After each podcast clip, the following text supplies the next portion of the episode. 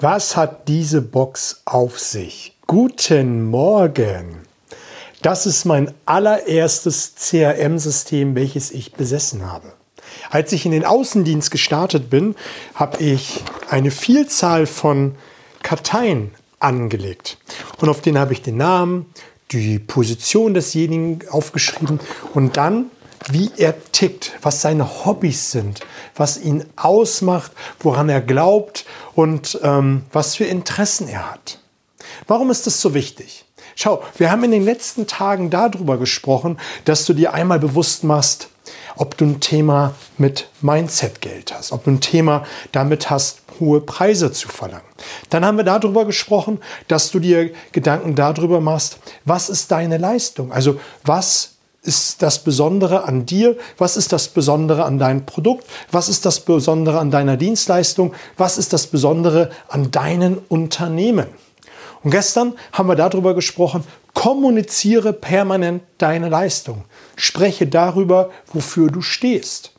Und da war auch die große Headline gewesen, spreche jeden Kunden einzeln persönlich an.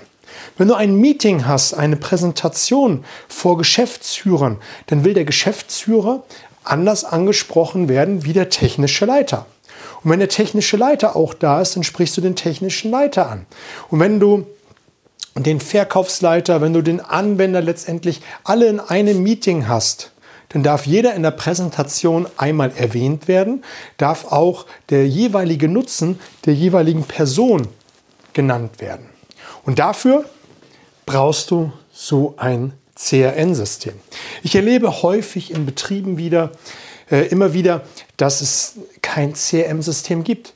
Dass die Vertriebler zwar wissen, äh, welche Kunden sie betreuen, sie wissen, wer, wer, die Ansprechpartner sind, das haben sie im, Internet, äh, im Handy gespeichert, das haben sie äh, im Outlook-System, aber was die einzelnen ja, Bedürfnisse, Interessen, Vorlieben der jeweiligen Person sind, das wissen sie gar nicht.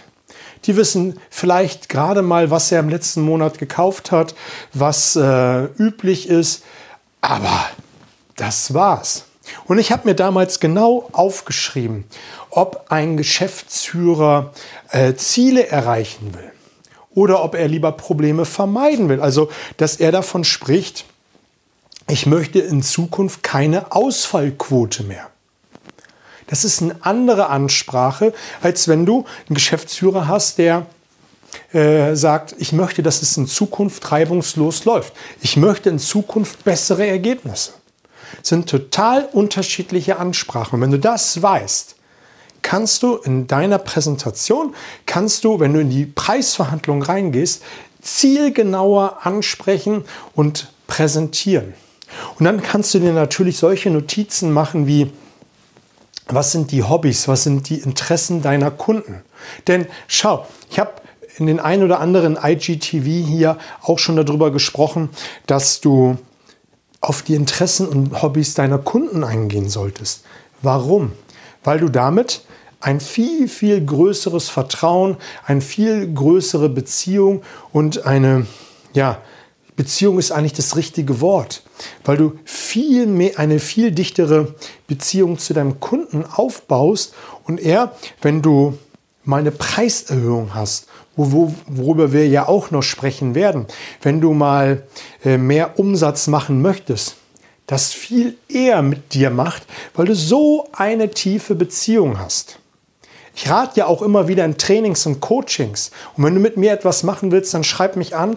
Dann können wir gerne einen Weg finden, wie wir dein Business auf ein neues Level heben. Sage ich in Trainings und Coachings immer wieder, Rufe deine Kunden einfach nur mal so an. Rufe sie an, wenn du zum Beispiel am Wochenende etwas darüber gelesen hast, wie der Handballverein, wie der Fußballverein, wenn es Neuerungen zu seinem Hobby gibt, dass du ihn einfach nur mal anrufst um ihn darüber zu informieren. Hey, pass auf, Peter, ich habe gelesen am Wochenende, ähm, da gab es etwas Neues äh, in Sachen Angeln. Ich dachte, es interessiert dich. Hier hast du die Info. Punkt. Mehr nicht. Alles nur, weil du es dir aufgeschrieben hast. Du kannst dir natürlich auch eine Excel-Liste parat legen. Du kannst dir natürlich äh, etwas anderes machen. Aber als ich das äh, vor 15, 20 Jahren angefangen habe, habe ich gedacht, die Karteien sind ziemlich cool. Die kannst du auf dem äh, Beifahrersitz immer wieder schnell greifen. Wenn du einen Kunden anrufen willst, dann musst du nicht umständlich den Laptop aufklappen, ähm, den Kunden raussuchen, rechts ranfahren, dann erst anrufen. So konnte ich einfach das Karteikärtchen herausnehmen, habe die Nummer gesehen und konnte dann anrufen und habe dann auf einen Blick gehabt, was meinem Kunden interessiert. Noch ein Gedanke zum Ende. Wenn du dies gemacht hast, also dir aufschreibst, wofür dein Kunde steht, was ihn interessiert, was er für Muster hat, wenn dich das Thema Muster interessiert, schau einfach hier mal hier bei IGTV. Ähm, da habe ich ein paar Folgen zugemacht. Wert der Kundenflüsterer. Ich war auch bei Dennis Sievers zu Gast gewesen, wo ich darüber gesprochen habe. Wenn du diese Kundentypen nicht kennst, verlierst du drei Viertel deines Umsatzes. Wenn du all diese Dinge nicht kennst und weißt, dann kannst du deinen Kunden auch nicht ansprechen. Und worauf ich hinaus will, ist, wenn du dir diese Dinge notiert hast, also die Strukturen deiner Kunden, die Interessen, ähm, was ihn bewegt, dann kannst du im Vorfeld, bevor du zum Kunden hinfährst und in die Preisverhandlung reingehst, bevor du ähm, den Termin wahrnimmst, dich einmal hinsetzen und folgende Fleißaufgabe machen. Du überlegst dir, welche Argumente dein Kunde in der Preisverhandlung bringen kann. Das weißt du ziemlich genau, weil du so ein Karteisystem hast, weil du ein CRM-System hast und dann genau weißt, was dein Kunde sagen könnte. Es ist nicht immer zu 100 Prozent so, aber du hast eine sehr, sehr grobe Idee, was da kommen kann. Und wenn es im Gespräch kommt, hast du sofort ein Argument parat und bist felsensicher. Du bist der Fels in der Brandung und dir kann nichts passieren. Dich kann nichts erschüttern. Und auf dieses Gegenargument überlegst du dir eine Gegenstrategie. Und dann überlegst du dir, was könnte mein Kunde darauf sagen?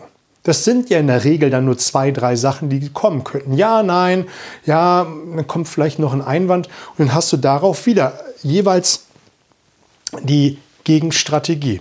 Und die Fragen oder die Gegenstrategie, die du dann immer anlegst, die sollte natürlich zum Ziel haben, dass du in Richtung Abschluss kommst. Also, Du hast für heute zwei Aufgaben. Wenn du es nicht hast, besorg dir so ein Karteikästchen und fange an, Notizen über deine Kunden zu machen. Nicht nur über das, was er gekauft hat, sondern was er für ein Typ ist, was ihn bewegt, ob er Frau, Kinder hat, ähm, ob, er, ob sie einen Partner hat, Kinder, ähm, welche Interessen, Motivationsstrukturen, wie er entscheidet, welche Hobbys, welche Interessen. Das schreibst du alles da rein. Und dann hast du damit eine eine Goldmaschine, weil du immer wieder andocken kannst an deine Interessen deines Kunden. Und dann benutze die Anwaltstechnik, indem du dich in die Schuhe des anderen hineinversetzt und dir mal überlegst, welche Strategien könnte er abfeuern, wenn wir in das Gespräch gehen und welche Gegenmaßnahmen kannst du verwenden, um dann in Richtung Abschluss zu kommen. Speichere diesen Beitrag, damit du immer wieder darauf zugreifen kannst. Und wenn du Lust hast, mit mir zusammenzuarbeiten, sichere dir direkt ein kostenloses Erstgespräch. Einfach in meine Bio klicken, Termin sichern und dann werden wir herausfinden, ob wir beide zusammenpassen und ähm, ein, ja, dein Business auf ein neues Level heben können. In dem Sinne, ich wünsche dir was. Bis morgen 7 Uhr.